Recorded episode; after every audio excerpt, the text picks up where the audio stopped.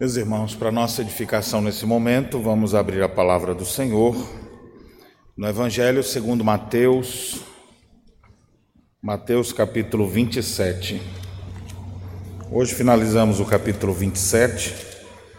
Nós estamos lendo os momentos finais da descrição bíblica histórica dos sofrimentos e morte de nosso Senhor Jesus Cristo depois de ter sido injustamente julgado e sentenciado, tanto pelo sinédrio como pelo governador Pôncio Pilatos, Jesus, após haver sido é, surrado com uma surra terrível de açoites, foi levado ao Calvário carregando ele mesmo a sua cruz.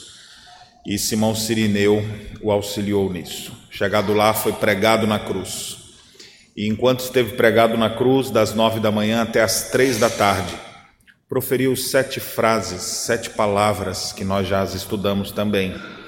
Frases estas que podem ser rapidamente aprendidas, mas que de maneira inigualável ninguém poderá jamais vivenciá-las. Apenas Cristo pôde, em meio ao seu sofrimento, proferir cada uma delas. E o último momento que nós estudamos foi exatamente o momento em que a Bíblia diz que Jesus, com um grande brado, rendeu o seu espírito e morreu. Então, a descrição que temos agora, dos versos 57 ao 66, é exatamente o momento onde Cristo, morto na cruz, é agora levado e sepultado. E hoje nós queremos falar sobre o sepultamento de Cristo. Acompanhe a leitura da palavra de Deus, os versos 57 a 66. Diz assim o texto sagrado: Caindo a tarde, veio um homem rico de Arimateia chamado José, que era também discípulo de Jesus. Este foi ter com Pilatos e lhe pediu o corpo de Jesus. Então Pilatos mandou que lhe fosse entregue. E José, tomando o corpo, envolveu num pano limpo de linho e o depositou no seu, no seu túmulo novo que fizera abrir na rocha. E rolando uma grande pedra para a entrada do sepulcro, se retirou. Achava-se ali sentadas em frente da sepultura Maria Madalena e a outra Maria.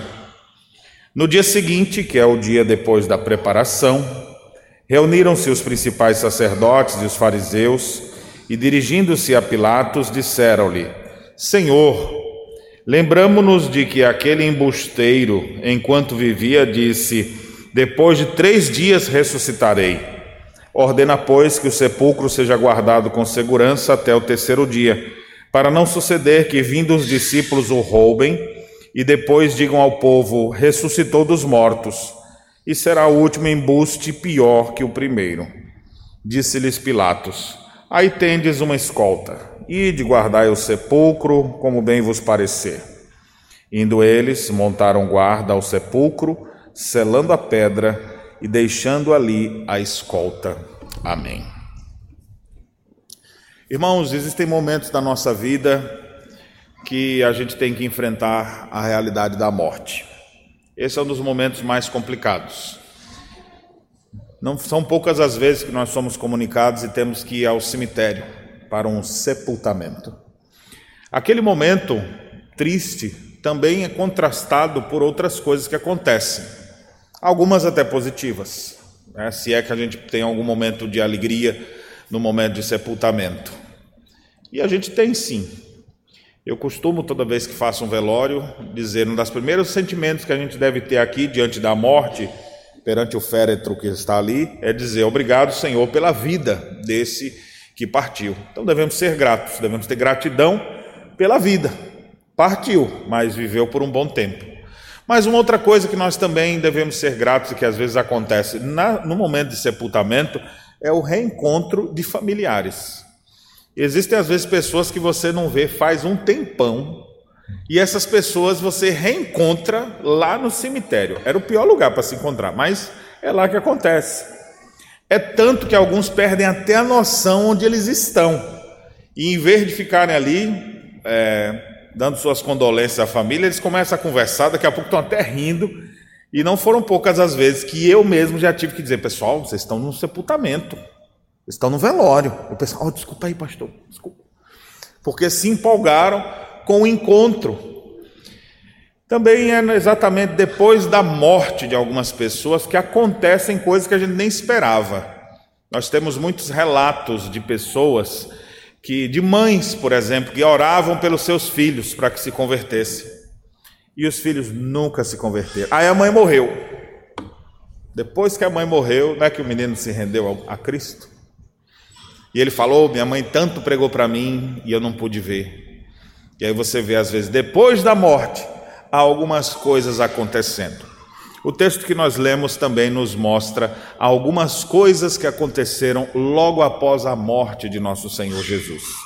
E algumas dessas histórias, alguns desses relatos que nós temos aqui pós a morte de Cristo na cruz, eles podem trazer lições importantes para nós e para a gente perceber que, mesmo em momentos mais difíceis, depois de grandes tragédias que podem acontecer na nossa vida, sempre existe a possibilidade de recomeços.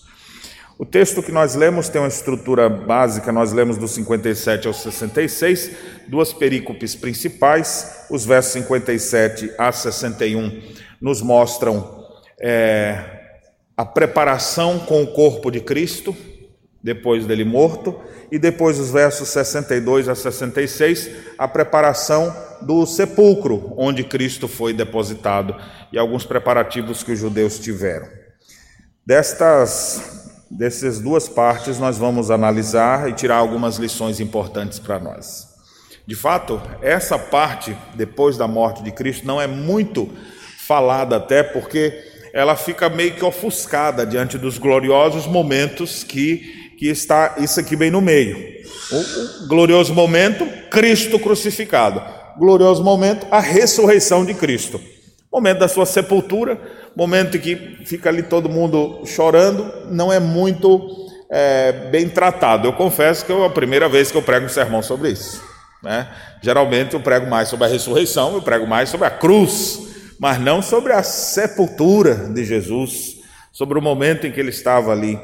Mas essa é uma das vantagens de fazer sermões expositivos e sequenciais. Então, vai aqui a, a nossa mensagem hoje sobre o sepultamento de Cristo. O que é que nós temos aqui nesse momento? Então, antes da gente chegar aqui, porque Mateus não relata isso, quem trata disso é João, especialmente, alguns acontecimentos naquele momento final. Jesus expirou, dando um grande brado, disse: Pai, nas tuas mãos entrego o meu espírito, e morreu. Naquele momento, então, nós vimos os eventos. O véu do templo se rasgou, um grande terremoto, as rochas, é, as trevas que dominavam e, e tantas coisas que estavam acontecendo, o centurião ficou maravilhado e disse: verdadeiramente esse é o Filho de Deus. Mas para ter certeza da morte, eles já estavam ali, era comum se praticar algumas coisas. Nos é relatado também por João que um deles, com uma lança, fura o lado de Jesus, e depois de furar o seu lado sai sangue e água mostrando ali mais uma, uma das atrocidades que aconteceu com o nosso mestre. E também é dito que, quando eles já estavam querendo adiantar o serviço, uma coisa que para adiantar essa morte por asfixia na cruz, muitas vezes os soldados pegavam a marreta e quebravam o joelho dos, dos que estavam lá, porque o que fazia com que ele ainda vivesse era sobre a cruz ainda apertar os pés e se levantar um pouco mais porque isso ainda dava para ele um fôlego. Ele vai morrer por asfixia e vai demorar, e às vezes vai passar um dia inteiro naquilo ali. Como eles tinham pressa de que morressem logo aqueles três condenados para acabar o expediente, vamos dizer assim, especialmente porque depois era o grande dia do sábado, aquele sábado era um sábado especial, porque era exatamente o sábado pós-Páscoa. Então foi dada a ordem: vai lá e quebra o joelho de todo mundo.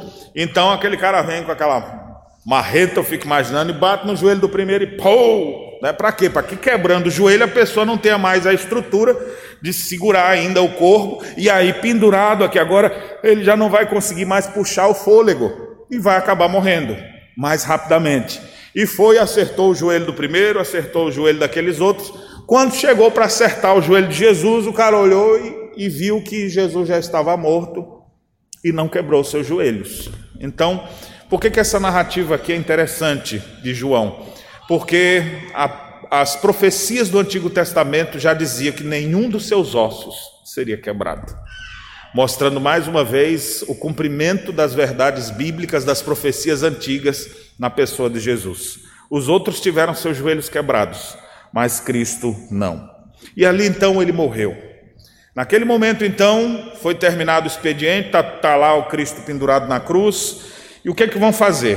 Diz o texto que caindo à tarde, veio um homem rico de Arimateia, que era uma região próxima de Jerusalém. Arimateia deveria ficar cerca de 30 quilômetros de Jerusalém, chamado José, o tal da José da Arimateia. Nos é dito algumas coisas sobre esse homem. Olha o que é dito desse discípulo. Primeiro, que ele era discípulo de Jesus. Olha que interessante. José da Arimateia era discípulo de Jesus. E ele parece que tinha alguma influência porque o texto diz no verso 58 que ele foi ter com Pilatos, ele foi conversar com o governador e pediu o corpo de Jesus. A essa altura, depois de toda essa briga, esse griteiro que teve de todo mundo ali, crucifica ou crucifica, alguém chega lá e dizer: Olha, eu quero o corpo desse homem. E Pilatos ceder, já demonstra que esse José não era qualquer um. Primeiro, para ter a coragem de falar isso. Segundo, para ter a permissão do governador para retirar o corpo. E o texto então diz que Pilatos mandou que lhe fosse entregue. Esse José, diz o texto ainda, que tomou o corpo, envolveu num pano limpo de linho. Que pano era esse? Aí você vai ficar assistindo as, os programas que tem por aí do Santo Sudário. Né? O que que teve aquele negócio? Que pano foi esse que colocou no, sobre o corpo de Jesus? E diz que depositou no seu túmulo novo. Esse homem então já tinha um túmulo novo, e não era qualquer túmulo. Diz o texto que ele fez abrir o túmulo dele na rocha, e rolando uma grande pedra para a entrada do sepulcro, se retirou.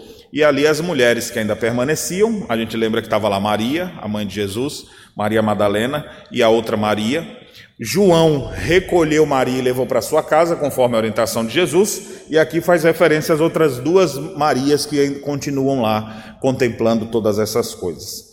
É interessante aqui, Mateus traz essas informações, mas nós temos algumas informações, informações a mais sobre quem era esse tal de José de Arimateia. Marcos nos dá a seguinte instrução sobre ele: diz assim: Vindo José de Arimateia, ilustre membro do sinédrio Olha só, já temos uma informação a mais. Quem era esse homem que pediu o corpo de Jesus?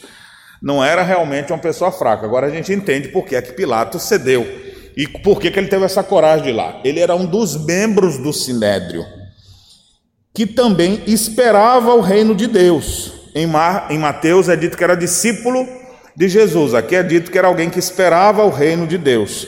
Dirigiu-se resolutamente a Pilatos e pediu seu corpo. Então, observe: esse homem era um homem influente, era um homem dos principais, ele pertencia ao sinédrio, sinédrio que havia condenado a Jesus, mas ele não estava entre aqueles que o condenou. Mas ele pertencia sim ao sinédrio, até mesmo porque essa reunião foi feita às ocultas, foi feita uma reunião toda é, maquinada para condenar o Senhor, mas tinha gente, a gente começa a perceber que tinha gente no sinédrio que não era favorável àquele parecer de condenação a Cristo. E aqui sabemos o nome de um desses membros do Sinédrio, que era José da Arimateia. Na hora que ele foi lá pedir o corpo, Pilatos, ué, e já morreu? Porque isso aqui era no cair da tarde, ele estava imaginando que esse negócio ia render mais. Pilato admirou-se de que já tivesse morrido e ficou meio desconfiado. Esse, eu acho que ele não morreu, não. Mandou chamar o centurião e perguntou: Morreu mesmo? Sim. Faz quanto tempo já que vocês viram que morreu? Não, já tem tantas horas lá. E aí ele falou: tá bom, já que o comandante me confirmou que ele já morreu, pode entregar o corpo lá para o José da Arimateia, não sei o que ele quer com esse corpo, mas é ele então responsável por tirar o corpo de Jesus da, da cruz, envolvê-lo num lenço. O texto de Marcos diz um lenço que ele comprara e depositou em um túmulo que havia sido aberto por ele mesmo. Nós temos mais algumas informações que nos são trazidas. É bom a gente ler os quatro evangelhos porque eles vão se completando, né? Então a gente já tem mais algumas informações. Quando você vai para o evangelho de Lucas, nos é dito mais algumas informações aqui. Olha só o que é dito. E eis que um certo homem chamado José, membro do sinédrio, opa, até aqui já sabemos, homem bom e justo. Olha a informação que nos é trazida em Lucas. Homem bom e justo que não tinha concordado com o desígnio e a ação dos outros. Então, observe: a gente pensava que o sinédrio tinha condenado Jesus por unanimidade, mas não. Tinha alguém lá que era contra aquelas, aqueles abusos todos que estavam fazendo com Jesus. E lá diz então que ele era de Arimateia, cidade dos judeus, que esperava o reino de Deus. Tendo procurado Pilatos, pediu-lhe o corpo de Jesus e, tirando do madeiro, envolveu num lenço de linho e depositou no túmulo aberto na rocha, onde ainda ninguém havia sido sepultado. Por último, irmãos, nós temos o Evangelho de João também trazendo informações sobre esse momento. E aqui a gente já vê a crescente, né, das informações. Em Mateus, sabemos de um homem chamado José que foi lá pedir o corpo. Quem ele era? Em Marcos, a gente já tem informação, ele era ilustre membro do sinédrio e também esperava o reino de Deus, era discípulo de Jesus. Em, Lucas, nós já sabemos, ele era um membro do sinédrio e era um homem bom e justo que não concordou com aquela sentença de morte que foi dada a Jesus.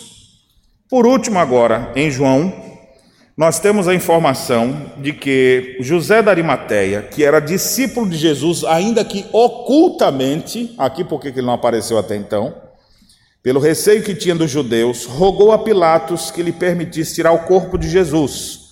E ele então permitiu. Olha quem entra em cena aqui agora que João faz referência. E também Nicodemos. Não é o Augustus não, viu, gente? É outro. E também Nicodemos, aquele que anteriormente viera ter com Jesus à noite, foi levado, foi levando cerca de 100 libras de um composto de mirras e aloés. Tomaram, pois, o corpo de Jesus, envolveram em lenços e aromas, como é do uso dos judeus nas preparações para o sepulcro. Olha aqui então o que é interessante do que nós vimos até aqui. Esse José da Arimateia realmente era um homem influente, era um ilustre membro do Sinédrio, também era um homem bom e justo, e era um dos discípulos de Jesus, que se mantinha é, não declarado, exatamente por causa de todos esse, esses problemas que existiam dentro do Sinédrio, querendo matar o Senhor. Contudo, agora que Cristo morreu, ele tem a coragem de botar a cabeça dele a prêmio. E ele vai até Pilatos falar com Pilatos. Pilatos atende na hora e cede o corpo para lá. Só que nós temos a informação que ele não estava sozinho. Tinha um outro também membro do Sinédrio que estava lá, que era o Nicodemos, aquele que era doutor da lei e que um dia foi ter com Jesus secretamente. Jesus, mestre, sabemos que tu és da parte de Deus, porque ninguém pode fazer o que o Senhor faz se Deus não for contigo. E eu fico imaginando que ele estava esperando Jesus dizer assim: Obrigado Obrigado por reconhecer que eu realmente sou de Deus. Mas Jesus olha para ele e fala: se tu não te converter, tu vai para o inferno. Literalmente é isso que, não é nessas palavras, mas esse é o significado. Ele fala: se você não nascer de novo, de modo algum entrará no reino dos céus. E ele fala: que história é essa de nascer de novo? Tu és mestre Israel, não sabe dessas coisas? E ele ficou ali todo, mas com certeza se converteu e se tornou um discípulo de Cristo. Então, olha que interessante, irmãos. Onde é que estão os apóstolos mesmo? Onde é que estão os doze? Quer dizer, um já se suicidou. Onde estão os onze? João, a gente sabe, foi levar a mãe para casa. Cadê os outros dez? Fugiram. Algumas mulheres permanecem. Mas agora, quando tudo se apaga, começa a aparecer uns discípulos assim. Esse dia eu estava andando no, com a minha esposa, fazendo uma caminhada no parque. E de repente ela ficou olhando assim, que negócio feio aquele. Eu falei, as cabeças das tartarugas. Você vai, quando você vai no parcão aqui assim, tem aquela lagoa, e você vê só a cabecinha das tartarugas assim. E aí tem uma hora, quando você começa a prestar atenção, já tem um monte de cabecinha saindo assim. Parece uma, uma cobra, na verdade, né? Quando é só aquela cabeça, parece uma cobra, a cabeça da tartaruguinha. Mas quando ela vai saindo toda, você fala, ah, uma tartaruga. É o José da Arimateia, saindo da moita, né? Pilatos eu quero o corpo. E o Nicodemos, eu também. Estou junto aí. Então você começa a ver aqui, nesse apagar das luzes, discípulos aparecendo. E a aplicação que eu gostaria de fazer dessa história aqui é que nunca é tarde para recomeçar. ou nunca é tarde para começar um discipulado com o Senhor. Quem está na moita, quem está ao culto, quem está só assistindo o culto pela internet, porque o que tem de gente que acompanha a gente, que nunca veio aqui na igreja, está na hora de sair, está na hora de aparecer, está na hora de dizer: Eu quero seguir a Cristo, eu também sou discípulo dele. Não é tempo mais de ter discípulos ocultos. Se você está lá, não, eu estou, pastor, é porque eu estou na igreja, na IPCC, Igreja Presbiteriana Cristo em Casa. Não, está na hora de deixar essa, meu amigo. Bota a cabeça para fora. Ah, mas o que, que vão dizer de mim? Não se importe, tenha coragem. Tenha coragem de assumir o seu compromisso com o Cristo que morreu na cruz em nosso lugar. Se você crê que Jesus é o Filho de Deus, está na hora de mostrar quem você é. Você é discípulo de Jesus? Pois se posicione. É interessante que nesse discípulo se apresentando para tomar o corpo de Jesus e colocar no seu sepulcro novo, porque esse sepulcro era muito chique. O texto fala também que tinha um, um jardim na frente e fez um sepulcro, não era buraco no chão cavado para botar, não, era na rocha. A rocha perfurada. Imagine quanto ele não pagou para alguém cavar uma rocha para deixar, um, como se fosse uma casinha dentro da rocha para botar um corpo lá dentro e um jardim na frente. Então, isso aqui é para cumprir mais uma vez as profecias. Isaías, no capítulo 53, é dito: Com o rico esteve na sua morte. Para se cumprir aquilo que o profeta Isaías declarou, ou seja, um homem rico, ilustre, membro do Sinédrio, vai agora, na hora da morte, ter com Jesus. Para quê? Para recolher seu corpo e depositar na, na sepultura nova que ele tomara para si. Ou seja, não era sepultura para qualquer uma pessoa, não. Aquilo ali é para gente poderosa. Um sepulcro e ainda com jardim na frente. Rapaz, isso aqui é coisa fina. E Jesus de Nazaré, com as posses de sua família, não tinham condições de ter um sepulcro daquele. Por isso a Escritura afirmar: com o rico esteve na sua morte. E aqui nós temos mais uma vez o cumprimento das profecias bíblicas na pessoa de Jesus Cristo. Glória a Deus por isso. Vamos adiante na, na, na narrativa que agora se estende para o que está acontecendo agora, que o corpo foi tirado, depositado dentro do sepulcro, uma pedra rolada para fechar. O que, que vai acontecer agora? Pronto, é o fim do dia. Amanhã é sábado, é dia de descanso. O que vai acontecer agora?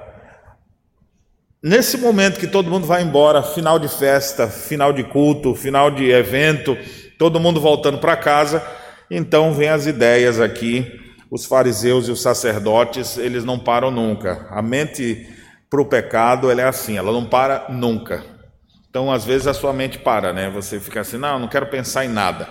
Mas as pessoas que estão maquinando mal, elas não param nunca. E diz o texto, então, verso 62. No dia seguinte, Detalhe, antes de prosseguir, essa parte do que nós vamos ver aqui agora, a segunda parte do texto, a, preparativos para a guarda desse sepulcro, ele só é narrado por Mateus. Nenhum dos outros evangelhos tem essa descrição. No dia seguinte, então, ou seja, no sábado, que é o dia depois da preparação, reuniram-se os principais sacerdotes e os fariseus e dirigiram-se a Pilatos. Então, houve mais uma reuniãozinha. Eles deviam estar assim, ó, graças a Deus que a gente acabou com aquele miserável de Jesus, viu? Graças a Deus, né? Louvado seja Yahvé, que nos deu força para crucificar aquele homem. Como é que o homem tinha coragem de dizer que era o filho de Deus? Daqui a pouco eu falo, já pensou se aquele rapaz. Você lembra que ele tinha umas conversas, aqueles discursos dele, aquele sermão ruim, aquelas mensagens ruins que ele pregava? Porque quem tem inveja faz assim, né? Quem tem inveja critica, fala mal. Então eles deviam falar assim: olha, eu acho um absurdo a forma como ele, como ele fala, como ele se veste, como ele se porta. Eu acho um absurdo aquilo. Então essas pessoas tomadas de inveja agora estão. Mas é interessante, eles guardaram a mensagem de Jesus. Os discípulos esqueceram. Porque Jesus disse várias vezes: Eu vou ser morto, mas ao terceiro dia ressuscitarei. E os discípulos vão esquecer isso. Mas esses fariseus aqui, eles estão com o sermão todinho na cabeça, ó. Nunca desceu para o coração, mas tá tudo aqui. E eles começam. Vocês lembram que aquele embusteiro, nem depois de morto, os caras têm respeito, né? Para você ver. Ele disse: depois de três dias eu vou ressuscitar. Então, observe que eles sabiam dessa, dessa instrução de Cristo. Então, eles propõem agora ao governador: ordena, pois, que o sepulcro seja guardado com segurança até o terceiro dia, já que ele disse que em três dias vai ressuscitar, vamos guardar o sepulcro para não acontecer. Eles não acreditavam que Jesus iria ressuscitar, mas eles ficaram pensando assim: pode ser que os discípulos, versículo 64, é, vindo de noite, o roubem e depois saiam contando por aí que Jesus ressuscitou. Então, para prevenir, é melhor a gente fazer uma escolta e botar na porta do sepulcro para isso. Eu fico imaginando Pilatos, que já estava assim, foi atropelado por esse pessoal, né? Já fez um monte de bobagem. E esse pessoal agora chega lá pedindo mais isso. Pilatos então disse: Olha, tá aqui, meu amigo, uma escolta, vão lá e guarda como vocês bem quiserem. Tá bom, obrigado, e sai. Então Pilatos não vê a hora de se ver livre desse negócio, porque só que ele está agindo de uma péssima maneira o tempo inteiro. Ele não raciocina sobre o que fazer. Ele é motivado apenas pelo que é imposto a ele. E eles foram montar a guarda, selaram a pedra, deixando ali a sua escolta.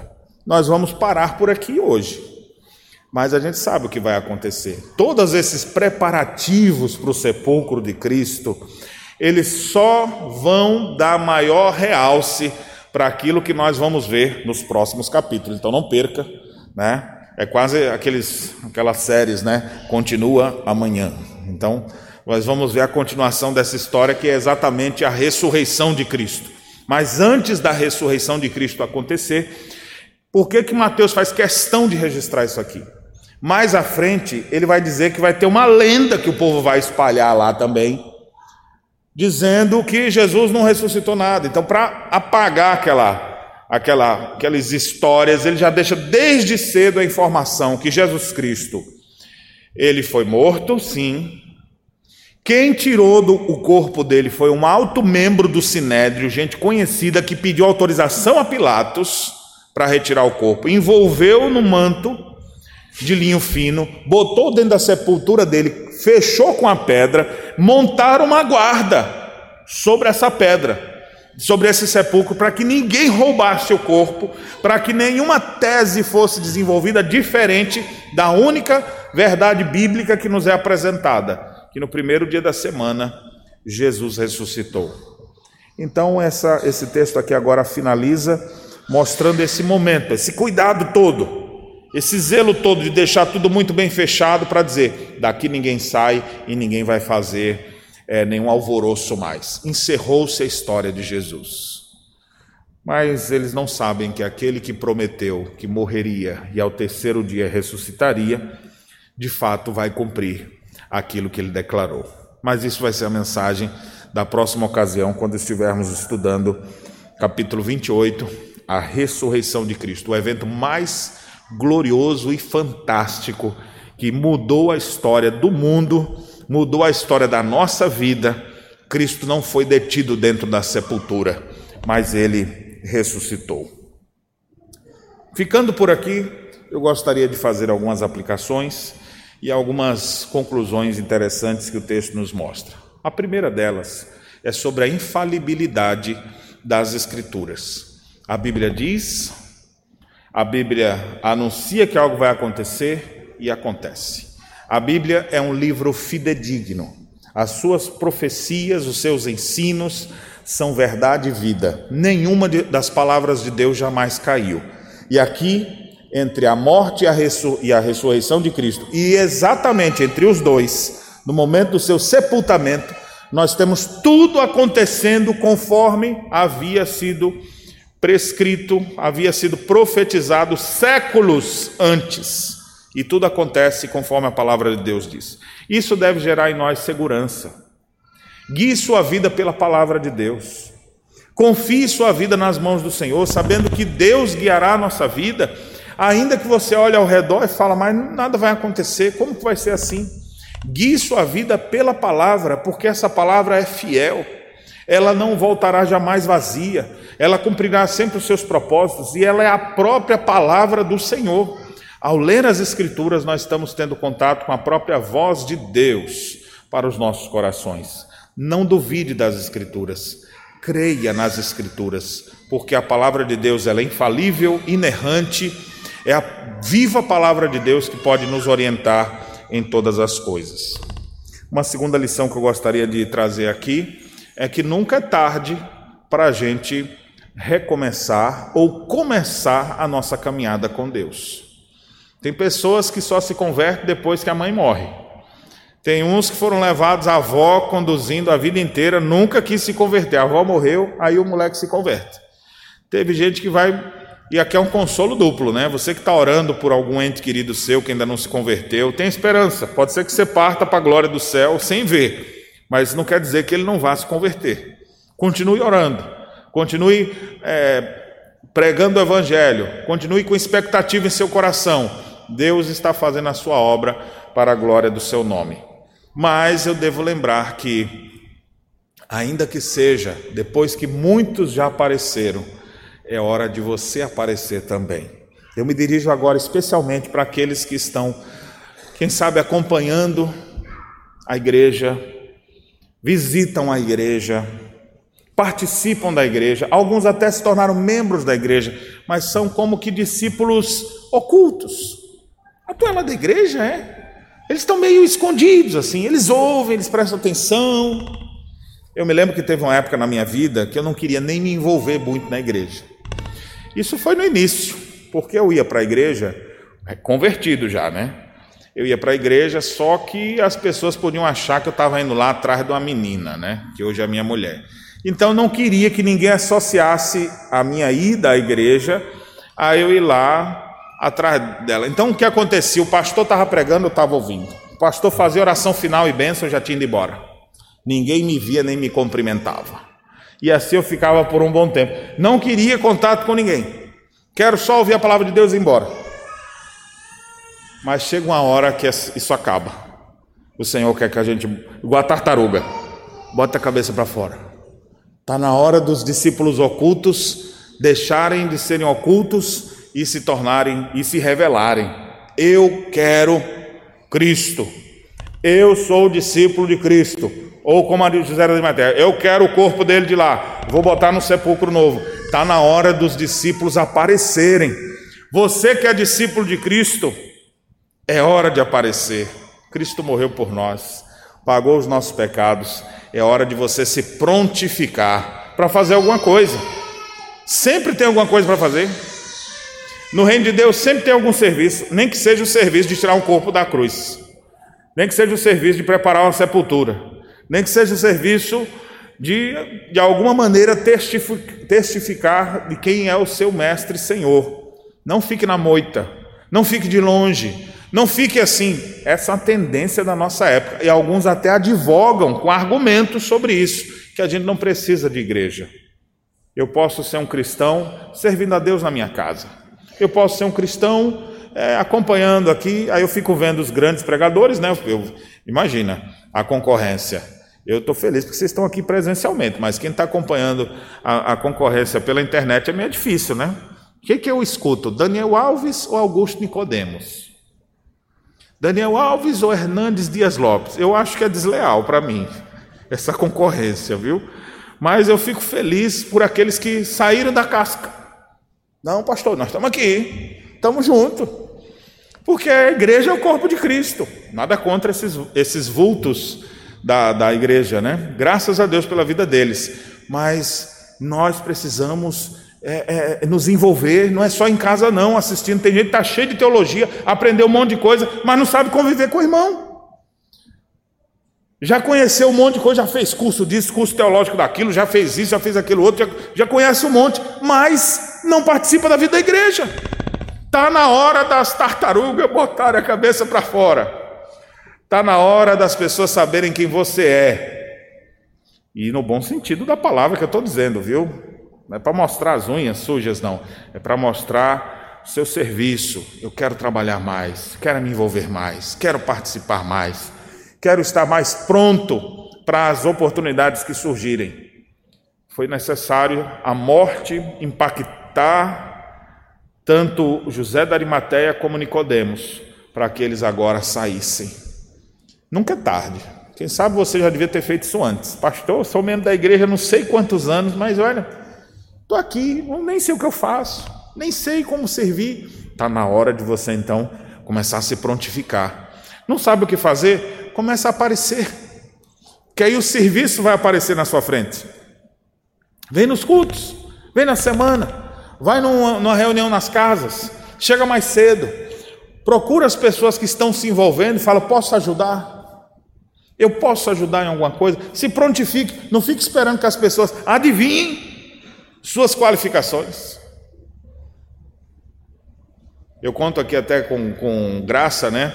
A uma das nossas irmãs que toca aqui na igreja, nossa irmã Andréia, não está aqui agora, mas ela vinha aqui quando ela estava no início.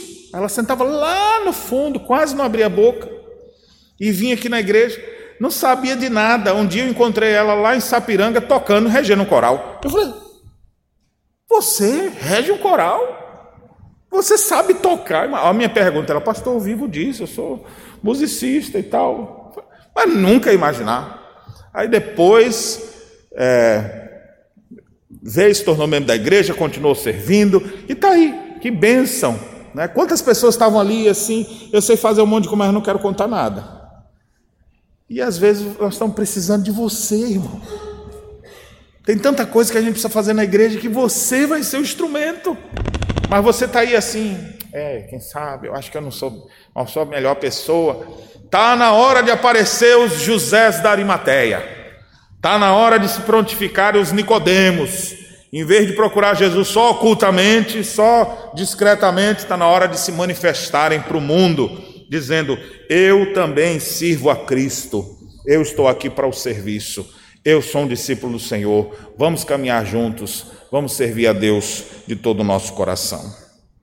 Meus irmãos, que Deus nos ajude, que Deus nos abençoe, para que nossos corações sejam tomados por esse desejo de querer servir a Deus, não apenas em nosso coração, secretamente com o Pai, mas também coletivamente como povo de Deus, nos encontrando com o povo de Deus, servindo, dispondo nossos dons, talentos, bens, para que o reino de Deus seja glorificado. Que Deus nos abençoe. Amém.